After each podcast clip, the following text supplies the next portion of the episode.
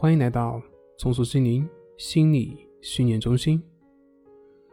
今天要分享的作品是：为什么受伤的总是你？什么是讨好型人格呢？所谓的讨好，并不都是委屈自己，而是更多的表现为害怕自己满足不了别人的期待。而我就是一个典型的讨好型的人。有时候我在想，我为什么要讨好别人呢？别人又不是我的父母。当然，从潜意识的角度来说，成人之间的关系往往是与父母之间关系的重复。每当我讨好别人的时候，我内心里面会有一种不好言说的感觉，有紧张，也有担心。后来我反思了一下，我对别人的讨好，并不是来自于别人，而是来自于自己对认可的渴求。也就是说，我希望得到别人的认可。那我为什么要别人认可呢？从逻辑的角度来讲，这是一个很可笑的事情。每个人都生而为人，我是什么样的人，跟别人有什么关系？别人认为我是好是坏，跟真实的我。又有什么关系呢？但是，对于一个小孩子来说，父母是他的第一面镜子。小孩子通过这面镜子来知道自己是一个什么样的人。如果这个镜子不能给予他足够的认可，那么他长大之后就需要从外面的世界去寻求认可。这就是为什么有些人自信，而有些人自卑。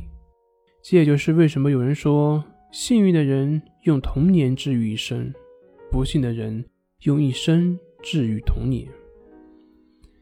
从防御机制的角度来看，讨好本身是为了隐藏自己的攻击性，也就是说，我讨好别人，实际上是因为我的潜意识里面想要去攻击别人，为了掩盖自己对别人的攻击，所以会去讨好别人。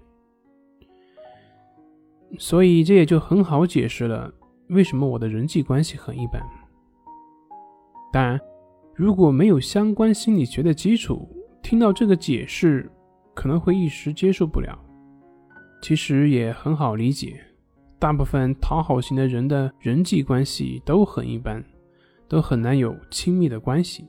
这就是潜意识的根本意图。如果没有攻击，那为什么要跟人保持距离呢？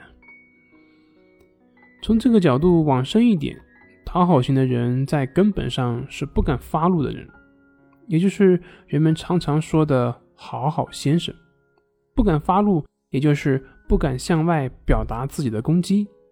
而且，这种人如果因为什么事情发火之后，内心马上会有一种内疚感，反正就是怎么做都不对。想要摆脱讨好型人格，需要接纳自己。接纳自己的不足，接纳自己的不完美，接纳自己可能会发火。很多时候发火并不一定会破坏人际关系，相反，压抑、委屈自己去讨好别人，才是人际关系的真正的杀手。那要如何去接纳自己呢？大家可以通过《情绪自救》这本书中的关系法进行练习，在观呼吸的过程中保持平等心。练习接纳自己的能力，随着我们平等心的增加，自然也就可以越真实的去活出自己。真实并不一定完美，但是真实却让人很舒服。好了，今天就分享到这里，咱们下回再见。